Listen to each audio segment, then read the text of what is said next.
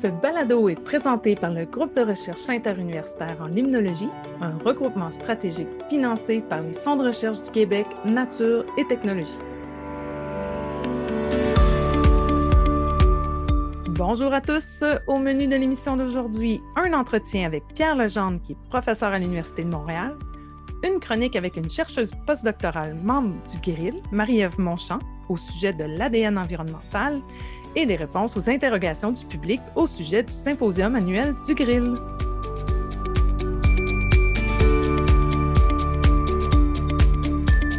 Bonjour à nos auditeurs et auditrices. Bonjour Frédéric. Bonjour Marie-André. Aujourd'hui, on a une invitée qui participe à notre émission. Il s'agit de Marie-Ève Monchamp, membre du Grill à l'Université McGill. Bonjour Marie-Ève. Oui, bonjour Marie-André Frédéric. Je suis très contente d'être ici avec vous et de jaser euh, de mes recherches. Oui, alors tu es chercheuse juste pour préciser que euh, des, chercheurs postdoctoraux comme ça, c'est des personnes qui ont obtenu un doctorat puis qui peuvent poursuivre euh, des recherches, peuvent obtenir euh, des bourses ou des subventions pour le faire. Puis il y en a parfois qui vont même enseigner à l'université. de nos jours, avant d'être engagé, à avoir un poste régulier de, professeur dans une université, ben, ça peut prendre un, deux ou parfois même trois postdoctorats avant d'y arriver. Oui, exactement. Et Marianne nous a préparé une chronique très intéressante au sujet de l'ADN environnemental. Mais comme à l'habitude, nous allons commencer par une entrevue avec un membre chercheur du GRIL. Donc, Marie-André, tu es entretenue avec un de nos membres chercheurs de l'Université de Montréal. Oui, Pierre Legendre est professeur à l'Université de Montréal depuis 1980, puis il est même membre fondateur du GRIL, donc depuis la naissance du GRIL euh, en 1989. Euh, là, je dois vous prévenir que euh, pendant l'entrevue, je ne pouvais pas vraiment intervenir parce qu'il y avait un délai là, quand on se parlait. Euh, donc, euh, l'entrevue est peut-être un petit peu moins dynamique qu'à l'habitude. Ah, c'est dommage, mais on écoute ça.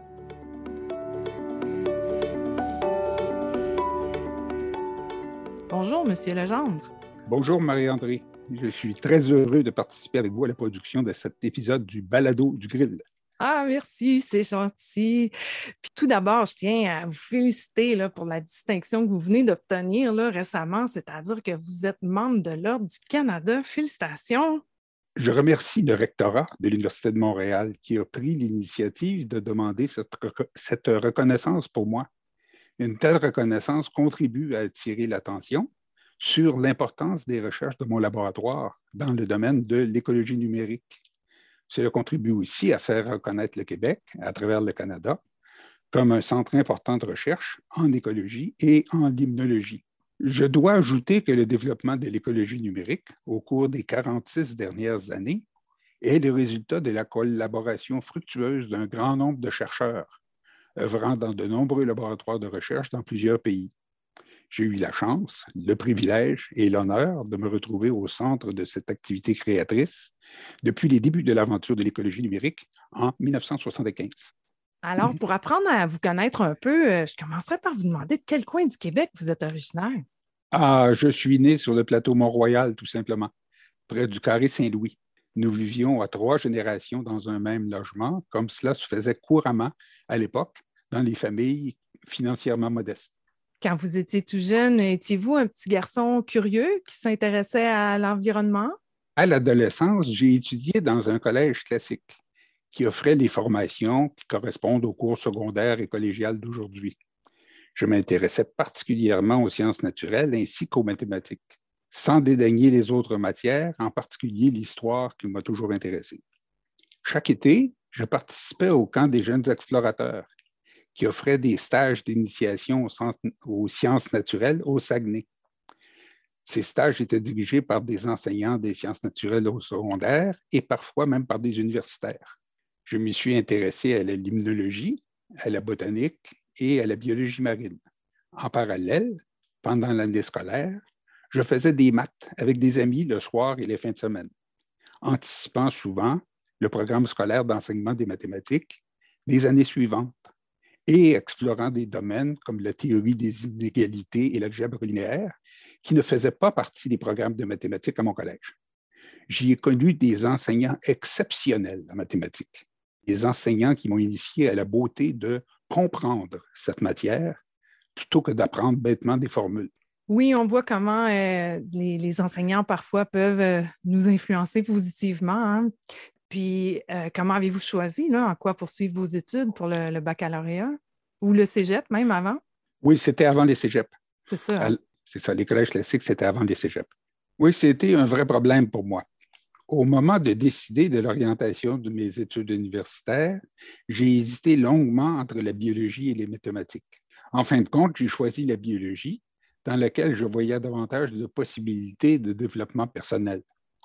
En faisant ce choix, j'avais l'impression que je ne pourrais jamais plus faire de mathématiques.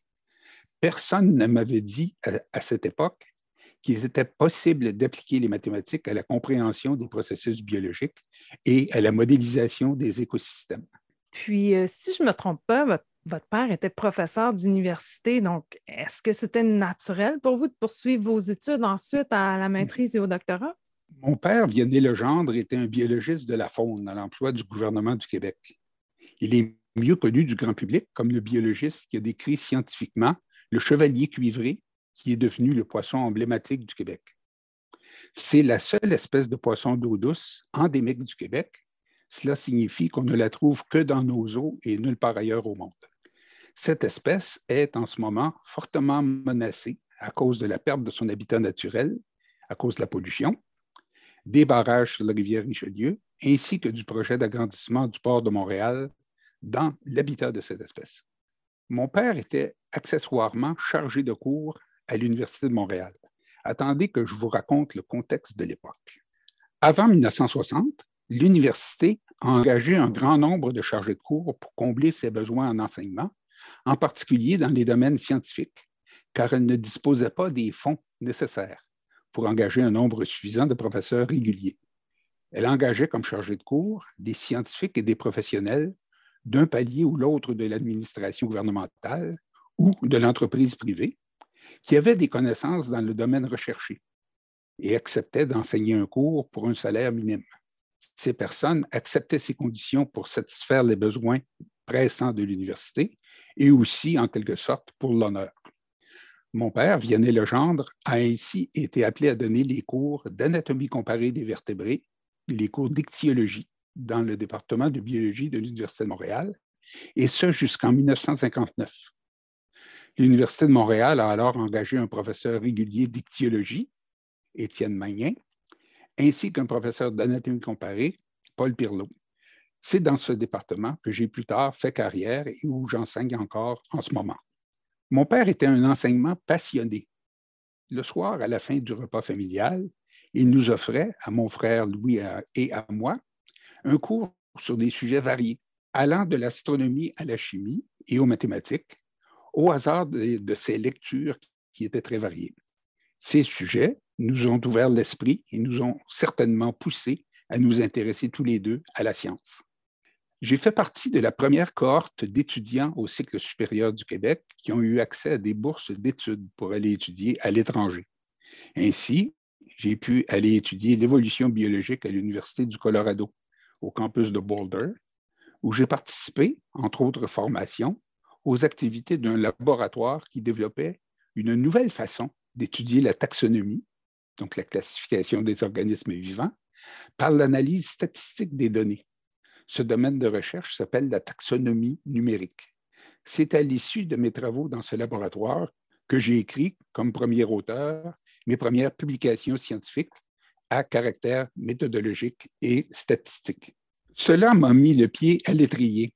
La première partie de ma carrière universitaire a eu lieu à l'UCAM, où j'ai œuvré dans un centre de recherche en sciences de l'environnement de 1973 à 1980. Pendant cette période, j'ai participé, à l'extérieur de l'UCAM, aux réunions d'un groupe international de chercheurs en taxonomie numérique qui se réunissait chaque automne. Je suis même devenu le président de ce groupe, la Numerical Taxonomy Conference, en 1995-1996. Les connaissances que j'y acquises en analyse de données taxonomiques m'ont fortement inspiré au cours du développement de l'écologie numérique fondée lors d'une réunion de spécialistes en France en 1975, dont je reparlerai plus loin au cours de cette entrevue. Votre décision de devenir professeur universitaire, ça, s'est pris à quel moment? Est-ce que c'est arrivé euh, naturellement ou vous aviez déjà ça euh, en tête? Je vous raconte. Ma formation doctorale à l'Université du Colorado, puis postdoctorale à l'Université de Lund en Suède, me préparait à un poste universitaire à une époque où le Québec venait de créer un réseau important d'universités, le réseau de l'Université du Québec et avait besoin de professeurs et de chercheurs pour concrétiser ce vaste projet. Pendant mes travaux à l'Institut de génétique de l'Université de Lund en Suède, j'ai reçu un jour un télégramme, si je me souviens bien, c'était ça, puis un coup de téléphone du doyen des sciences me disant que l'UCAM avait besoin de moi et m'offrait un poste de chercheur dans un centre de recherche en environnement.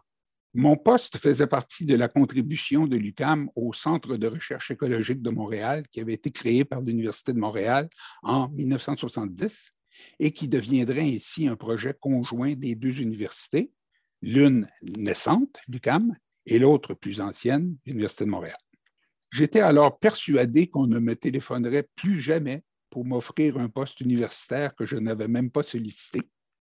Et j'ai décidé d'accepter cette offre inattendue le temps de rentrer à Montréal, je me présente un matin au bureau du doyen à l'UCAM et j'apprends que le projet de centre de recherche conjoint avec l'Université de Montréal venait d'être abandonné et que le poste qui m'avait été proposé serait maintenant relocalisé dans un nouveau centre de recherche à l'UCAM, où tout restait à faire. J'ai passé huit ans dans ce centre de recherche, localisé dans l'édifice Émile Girard de l'UCAM sur la rue Saint-Alexandre, bien avant la construction, plusieurs années plus tard, du pavillon des sciences biologiques sur le boulevard Président Kennedy. C'est dans mon bureau du pavillon de la rue Saint-Alexandre et dans mon bureau à la maison que j'ai écrit la première édition du livre d'écologie numérique, en étroite collaboration avec mon co-auteur, mon frère l'océanographe Louis Legendre, qui était alors professeur à l'Université Laval. En 2001, Louis a quitté l'Université Laval pour devenir le directeur scientifique d'un laboratoire de recherche océanographique en France. Nous nous rendions visite à tour de rôle presque toutes les semaines pendant la rédaction de cet ouvrage. Louis venait à Montréal et j'allais lui rendre visite à Québec et nous logions l'un chez l'autre. Cela nous offrait l'occasion de retrouvailles fréquentes en famille pour ces échanges de documents, y compris des manuscrits des chapitres que nous nous étions partagés, c'était la poste ou l'autobus voyageur qui offrait un service de messagerie, comme le fait encore la compagnie Orléans Express de nos jours. Le télécopieur moderne n'existait pas encore. L'UCAM possédait un seul exemplaire d'un bélinographe, un appareil qui permettait d'envoyer une page de texte à la fois via une ligne téléphonique. C'était moderne, c'était tout nouveau.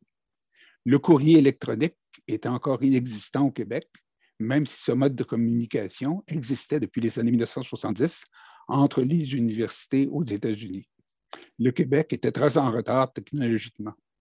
Nous écrivions les manuscrits de nos chapitres avec papier et crayon, car les micro-ordinateurs n'avaient pas encore été inventés. Heureusement, le photocopieur avait été inventé par la compagnie Xerox et nous l'utilisions pour produire les copies de travail de nos manuscrits que nous nous échangions. Quand nous voyons tout le chemin technologique parcouru depuis les années 1970, Louis et moi en sommes encore ébahis, car nous avons connu chacun des progrès des technologies qui semblent aujourd'hui banales aux jeunes chercheurs.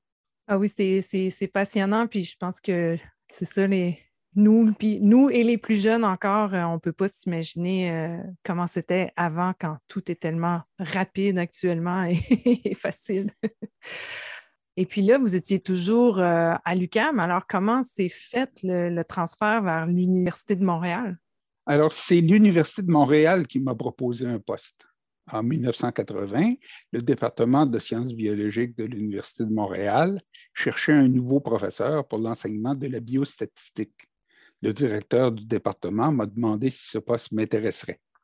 Je n'aurais pas à passer d'entrevue car j'étais déjà bien connu des étudiants au cycle supérieur de l'Université de Montréal qui venaient, depuis 1978, suivre mes cours d'écologie numérique à l'UCAM et utilisaient notre livre d'écologie numérique comme manuel de référence pour leur recherche de thèse. Mon cours à l'UCAM était ciblé physique 84-99 qui était donc un sigle du département de physique. Pour le poste à l'Université de Montréal, j'étais malgré tout en compétition avec d'autres candidats qui avaient postulé ce poste. L'Assemblée départementale a décidé de m'offrir le poste et je suis entré en fonction au début de septembre 1980. Deux ou trois jours avant mon premier cours de biostatistique, je donnais ce cours à une classe de 250 étudiants environ. C'était ma première expérience d'enseignement à un groupe d'une telle taille, dans un grand amphithéâtre. Ce fut mon baptême du feu. J'ai appris sur le tas comment attiser l'intérêt des étudiants en biologie qui avaient souvent une crainte maladive des mathématiques.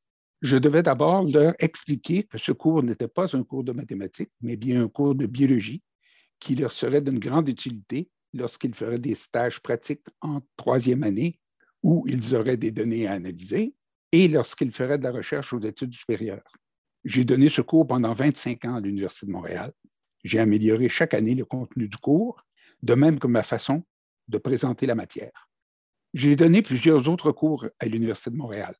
Le cours d'écologie numérique, bien sûr, à partir du cours que je vais développer à l'UQAM, ainsi que les cours de dynamique des populations, de modèles mathématiques en biologie et de macroévolution.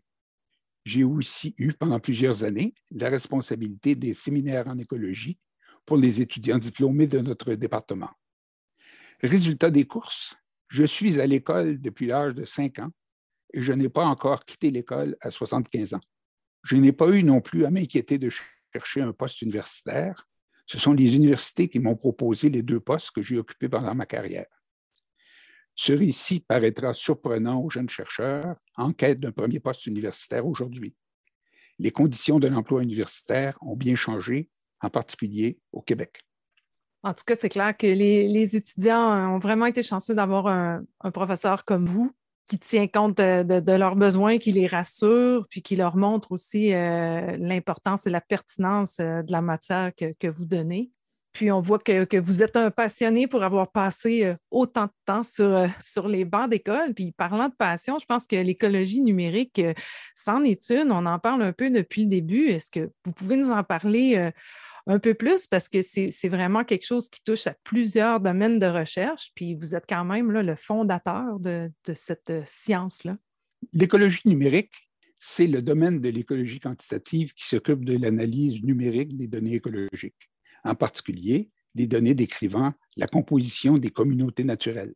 Par exemple, on peut faire l'inventaire des espèces de poissons dans différents lacs et noter aussi l'abondance relative de chaque espèce. Les données à analyser concerne également les conditions environnementales dans lesquelles vivent les espèces. Un chercheur peut chercher à connaître, par exemple, quelles sont les conditions environnementales qui favorisent les différents groupes d'espèces observés à l'aide des méthodes d'analyse de l'écologie numérique.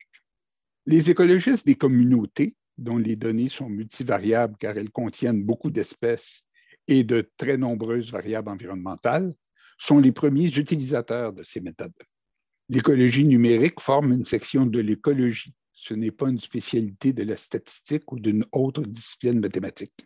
En écologie numérique, le spécialiste, qui est l'écologiste, choisit ses méthodes pour répondre à des questions écologiques et tester des hypothèses en utilisant ces données. Ce domaine de l'écologie a été fondé officiellement à l'occasion d'une réunion qui s'est tenue dans une station biologique française sur le bord de la Méditerranée en mai 1975. La réunion avait pour but d'examiner une nouvelle façon de faire de l'analyse écologique, apparue au cours des dernières années dans la littérature scientifique, soit l'analyse statistique des données écologiques multivariables. Une douzaine de chercheurs, principalement en biologie marine et en océanographie, participaient à cette réunion de travail. J'y avais été invité moi qui faisais de l'écologie des communautés terrestres et aquatiques d'eau douce, ainsi que mon frère Louis, l'océanographe, à cause de nos travaux dans ce domaine, publiés au cours des années avant cette réunion. À la conclusion de cette réunion, les chercheurs avaient décidé de poursuivre dans cette voie et de garder le contact. Ce soir-là, assis avec Louis à la terrasse d'un restaurant devant la Méditerranée, nous avons jeté sur papier en fait, il s'agissait d'un apron de papier du restaurant, Nous avons jeté sur papier différents sujets qui pourraient former un premier livre faisant la synthèse des méthodes d'écologie numérique utilisées jusqu'alors pour réaliser des études écologiques.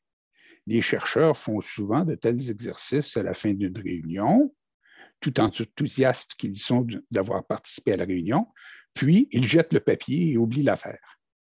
Au contraire, Doué et moi, nous avons écrit le livre correspondant au plan, griffonné sur le napperon de papier. Nous avons publié la première édition de ce livre en français en 1979 chez l'éditeur scientifique Masson à Paris sous le titre Écologie numérique. Le domaine était né. J'ai rédigé cet ouvrage en collaboration avec mon frère, l'océanographe Louis Legendre, comme je l'ai raconté plus haut. Puis ont suivi une édition en anglais publiée chez l'éditeur international Elsevier en 1983, une seconde édition française chez Masson en 1984, une seconde édition anglaise en 1998 et une troisième édition anglaise en 2012. L'ouvrage avait augmenté de volume au rythme du développement du domaine de recherche par les chercheurs de la communauté internationale. Il était passé de 473 pages pour la première édition française de 1979 à 1006 pages pour l'édition de 2012. Eh bien, pour avoir utilisé des analyses statistiques multivariées durant mes études, c'est vraiment passionnant d'apprendre comment euh, tout ça est né, comment euh, l'écriture euh, du livre s'est fait avec votre frère. Maintenant, là, je suis consciente qu'avec les nombreux prix et distinctions que vous avez obtenus durant votre carrière, que ben, votre contribution à la science, est gigantesque. vous faites d'ailleurs partie depuis plusieurs années de la prestigieuse liste annuelle des scientifiques les plus fréquemment cités à l'échelle internationale. Quelle serait, là, à date, selon vous, votre plus grande contribution scientifique si on parle en, limnologie? Euh, bon, les contributions que je vais mentionner touchent pour la plupart toute l'écologie, pas seulement la limnologie. La limnologie a toujours été un point focal pour moi dans le développement des méthodes de l'écologie numérique. Ma plus importante contribution sur le plan social, c'est d'avoir contribué à la formation d'un bon nombre d'étudiants à la maîtrise et au doctorat en écologie et en environnement dans les universités du Québec, y compris de nombreux étudiants dont le sujet de recherche relève de la limnologie. Deuxièmement, c'est d'avoir développé un bon nombre de méthodes d'analyse de données multi-espèces utilisées par les étudiants et par nos collègues chercheurs pour l'analyse des données limnologiques du Québec. Tous les articles publiés au Québec sur ce sujet citent nos travaux et nos livres. J'ai aussi développé un bon nombre de fonctions informatiques, d'abord en langage Fortran et Pascal, puis, depuis 1984, en langage R. Ces fonctions sont utilisées par les écologistes et les limnologistes au Québec et partout ailleurs dans le monde pour l'analyse de leurs données. Enfin, je suis heureux d'avoir fait connaître les méthodes d'analyse de données aux étudiants et aux chercheurs, en particulier à ceux qui travaillent dans le domaine de la limnologie. J'ajoute que les nombreuses discussions que j'ai eues avec les collègues du Grill à l'occasion de nos grandes réunions annuelles m'ont aidé à développer des méthodes d'analyse de données qui permettaient de répondre à leurs questions écologiques et qui étaient importantes pour la recherche en limnologie. J'ai été le premier à enseigner les méthodes d'analyse de données aux écologistes du Québec et à faire la promotion du langage R dans mon enseignement au premier cycle et au niveau des études graduées. Cet exemple a été suivi par la plupart des collègues qui enseignent ces méthodes dans les universités du Québec. Après avoir développé mes cours réguliers à l'UCAM puis à l'Université de Montréal, je suis devenu un commis voyageur. J'ai accepté un grand nombre d'invitations de donner des cours au Canada et dans d'autres pays. Au total, j'ai donné jusqu'ici 84 mini-cours dans 19 pays à 56 universités et instituts de recherche de par le monde. L'exemple le plus intéressant est un cours que j'ai donné par Internet à l'été 2020, pendant la pandémie que nous connaissons. Ce cours, organisé par East China Normal University, réunissait 256 étudiants inscrits appartenant à 94 universités et instituts de recherche situés dans 23 provinces de Chine. Toutes ces activités d'enseignement ont contribué à faire connaître les méthodes de l'écologie numérique sur toute notre planète. Mes recherches comprennent un volet de développement des méthodes d'analyse de données écologiques et un autre volet d'application de ces méthodes à différents types d'écosystèmes. Ayant obtenu une maîtrise en zoologie et un doctorat en botanique, je peux parler aux étudiants travaillant dans tous les domaines de l'écologie, terrestre aussi bien qu'aquatique, marine et d'eau douce. J'ai travaillé sur les lacs et les rivières du Québec, ainsi que sur les forêts tempérées au Québec et sur les forêts tropicales en Chine, à Taïwan et au Panama. J'ai également travaillé sur les écosystèmes marins. Ainsi, j'ai aussi participé avec un groupe de chercheurs financé par l'Association des universités partiellement ou entièrement de langue française. J'ai participé à des études en plongée sous-marine des écosystèmes côtiers dans le golfe de Gonave en Haïti.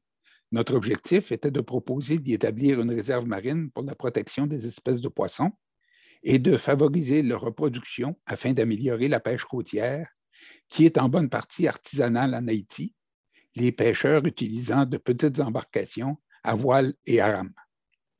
J'ai eu aussi le privilège de participer à de grandes expéditions de terrain, en particulier une expédition océanographique d'exploration des sources hydrothermales de la dorsale de l'Atlantique Nord au, sud de l'archipel des Açores, là où les plaques océaniques se séparent et où le nouveau fond océanique est généré à partir du magma, provoquant les mouvements des continents.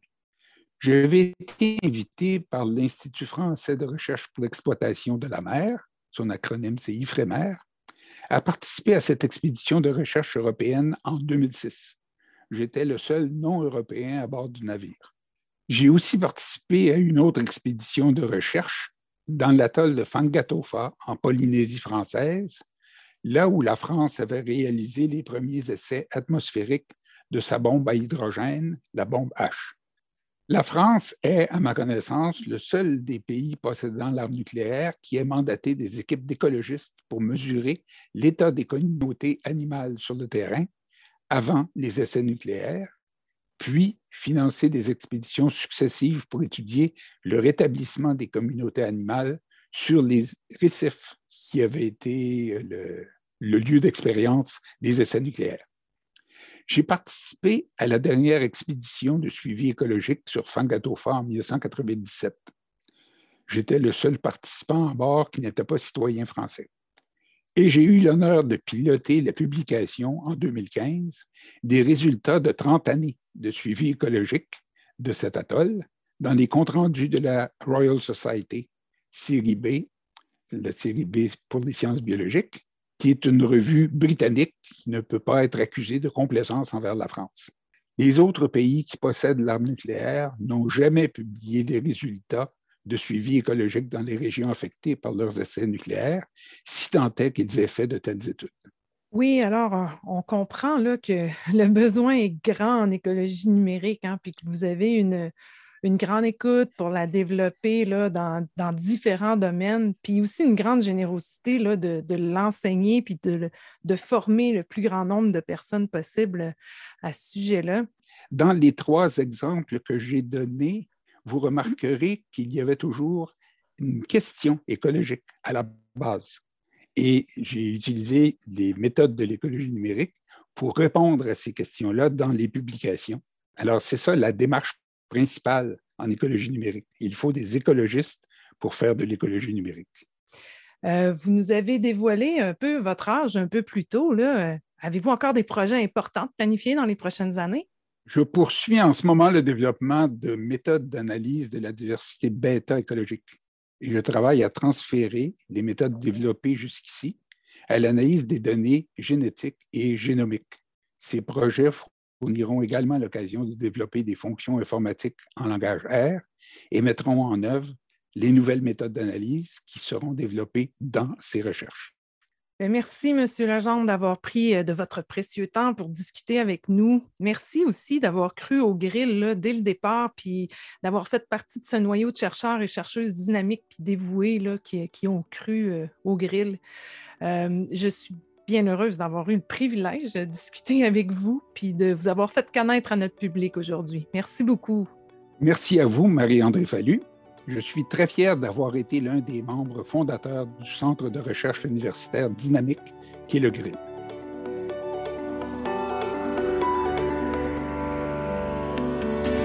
Merci Marie-André, c'était vraiment passionnant et euh, c'était comme un peu un cours d'histoire. Oui, hein? Euh, maintenant, Frédéric, pour ta chronique, tu es accompagné de Marie-Ève pour parler de ses recherches sur l'ADN environnemental. Eh bien oui, aujourd'hui, j'ai invité Marie-Ève Monchamp, qui est membre du GRIL, boursière CRSNG et chercheuse postdoctorale à l'Université McGill dans le laboratoire d'Irène Grégory Eves. Oui, merci de l'invitation. Euh, je suis vraiment contente d'être avec vous aujourd'hui pour vous parler de mes recherches, plus précisément sur comment la métagénomique peut venir à la rescousse des lacs. Vous avez sûrement déjà entendu l'expression espèce envahissante. C'est un sujet qui inquiète particulièrement les riverains et les gestionnaires de lacs parce qu'on sait maintenant que une fois qu'un envahisseur est établi dans un plan d'eau, il s'avère souvent difficile, voire impossible de l'éliminer. C'est pourquoi il est primordial de développer des stratégies pour détecter les intrus avant qu'ils ne deviennent trop envahissants. Et c'est en partie ce que j'essaie de faire avec une équipe de chercheurs affiliés au grill. Et comment est-ce que tu t'y prends? Eh bien, euh, j'utilise l'ADN pour traquer et recenser les espèces envahissantes dans plusieurs lacs à travers le Canada, et ce, à partir d'un seul petit prélèvement d'eau. Ah oui, c'est intéressant. Puis est-ce que tu peux nous expliquer un peu comment que ça fonctionne? Oui, eh bien, un peu comme les spécialistes euh, en identité judiciaire qui analysent les traces laissées par un individu sur une scène de crime, nous, les écologistes moléculaires, on utilise des techniques basées sur l'ADN pour valider la présence d'espèces nuisibles dans les cours d'eau. Donc, tous les êtres vivants sont composés d'ADN et ils laissent des bouts de cet ADN-là dans l'environnement. Euh, c'est une preuve qui témoigne de leur passage dans un plan d'eau. L'ADN peut, par exemple, se trouver là, sous forme d'excréments, euh, de salive, de tissus en décomposition. On appelle ces molécules-là ADN environnemental ou plus simplement ADNE.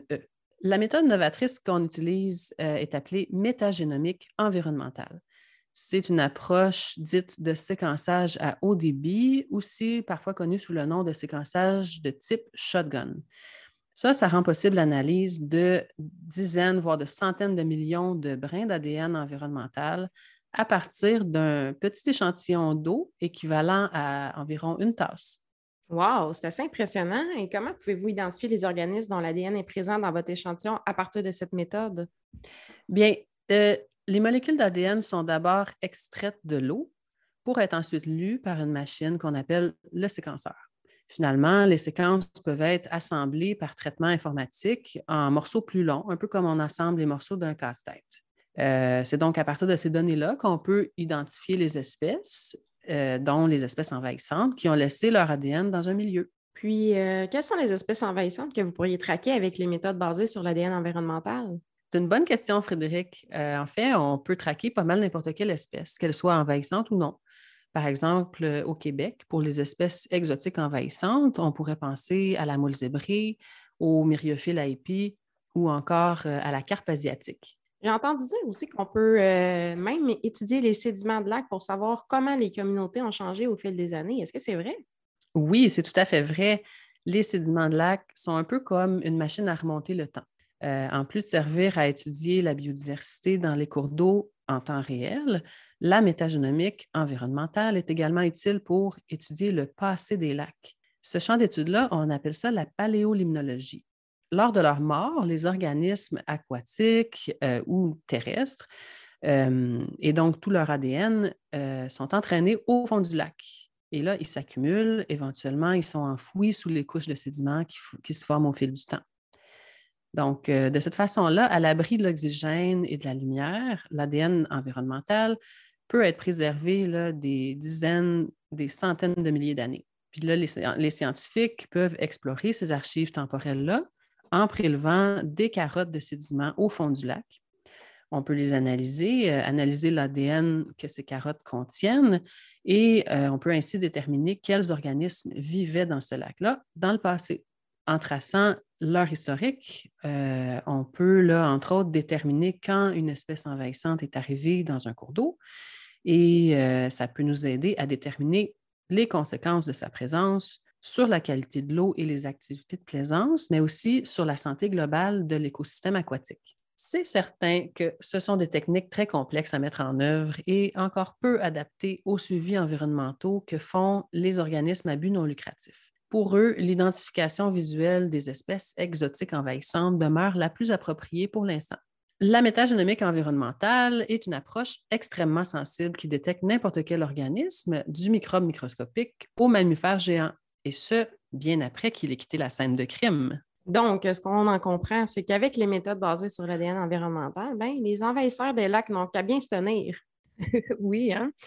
Euh, mais merci beaucoup, euh, Marie-Ève, pour cette chronique. Euh, tout comme les étudiants qui sont venus présenter leur projet précédemment, tu as écrit un blog sur tes recherches dans le cadre du cours de vulgarisation scientifique que le Grill offre à ses membres grâce au programme Dialogue des fonds de recherche du Québec. Donc, vous pouvez aller lire le blog de Marie-Ève sur notre site Internet. Nous allons mettre le lien dans la description de l'émission d'aujourd'hui. Et toi, Marie-André, à quelle question du public réponds-tu aujourd'hui? Mais c'est une question que j'ai reçue là, périodiquement dans le passé. On nous demande souvent si euh, on peut venir assister au symposium annuel du Grill. Mais en fait, le symposium annuel du Grill, c'est une grande rencontre. C'est un moment vraiment spécial pour tous nos membres. C'est destiné euh, aux échanges entre les membres.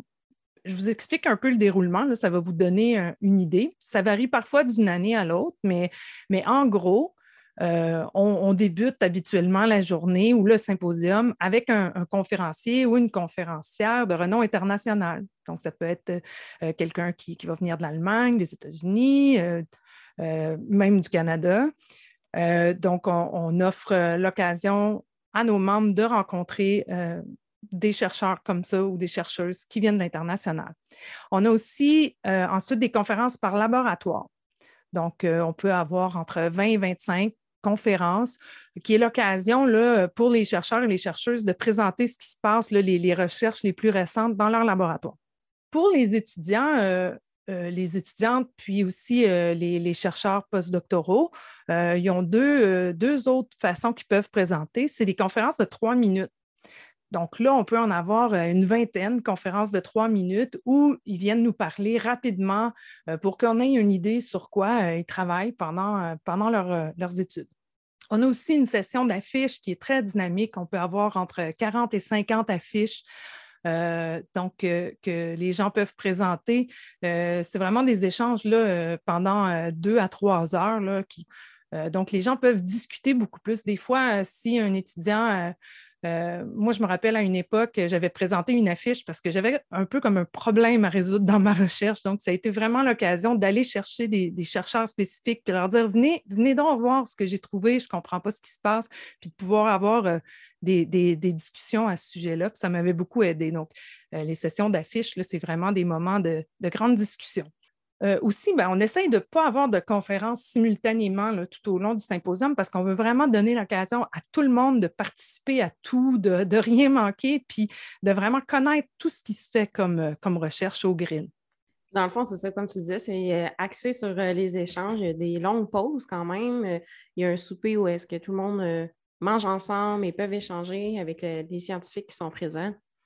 Oui, c'est vraiment génial. Moi, j'ai vu des sujets de recherche naître durant le symposium, puis des collaborations qui ont vu le jour là, avec des chercheurs que j'aurais jamais, ou ben moi, je n'étais pas capable de voir pourquoi ils auraient collaboré ensemble, mais eux, à écouter les conférences de chacun, ça leur a donné des idées. Donc, il y a vraiment eu des projets de recherche conjoints euh, qui sont nés grâce au symposium. Et puis, eh si on revient à la question qu'on pose parfois, est-ce que les gens du public peuvent assister au symposium annuel du Grill? Mais en fait, ce n'est pas vraiment euh, ouvert à l'externe euh, directement. Là. c'est vraiment très scientifique, pas du tout vulgarisé. Ça prend vraiment un public averti qui a des super de bonnes bases euh, en limnologie. Nos, membres sont vraiment là pour partager la science entre eux. Pour le grand public, on offre des webinaires vulgarisés. Puis pour des publics plus avertis, on fait parfois des ateliers avec des professionnels du ministère ou des colloques avec des organismes à but non lucratif, comme les organismes de bassin versant euh, les conseils régionaux en environnement, euh, les ZIP, euh, les zones d'intervention prioritaires le long du fleuve. Donc, on y va plus de, façon pointue, parfois selon les demandes. Puis, notre symposium se tient toujours au même moment à chaque année. Oui, on essaie toujours de le tenir là, autour de la mi-mars le plus possible. Mais justement, on aimerait bien faire une émission spéciale enregistrée en direct du symposium si toutes les conditions sont réunies pour que ça se réalise. Oui, oui, tout à fait. Puis sinon, ben, on remettra l'année suivante. On se croise les doigts. Donc, on vous invite encore à nous envoyer euh, vos questions avec le printemps qui approche. je suis certaine que vous en aurez pour nous. Donc, euh, le lien vers notre site Internet pour le faire est dans la description de l'émission. Puis, si parfois vous avez des questions plus précises qui ne sont pas en lien avec le balado ou que vous ne pensez pas qu'ils seraient euh, d'intérêt pour le public, ben, écrivez-nous directement.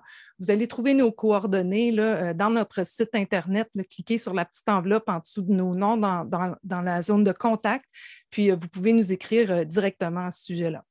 Alors voilà, c'est ici que se termine notre émission pour aujourd'hui. On remercie encore une fois Pierre Legendre pour l'entrevue, Marie-Ève Monchamp pour sa chronique sur l'ADN environnemental et on vous rappelle que vous pouvez aller lire son blog dans notre site Internet et que le lien pour s'y rendre est dans la description de l'émission d'aujourd'hui. À la prochaine émission, je discute avec Sandra Anne Benning, une membre du Grill professeur à l'Université de Montréal. Frédéric nous parle de l'impact du mercure dans les chaînes alimentaires et nous répondrons à une question parmi celles que vous nous aurez envoyées.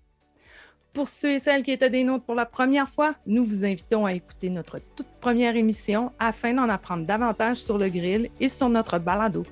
Nous vous invitons aussi à vous abonner à notre balado et à activer les notifications pour ne pas manquer les prochains. J'espère que vous avez apprécié l'émission d'aujourd'hui et c'est un rendez-vous pour la prochaine fois. C'était Marie-André et Frédéric avec leur invité spécial Marie-Ève et on vous dit à, bientôt.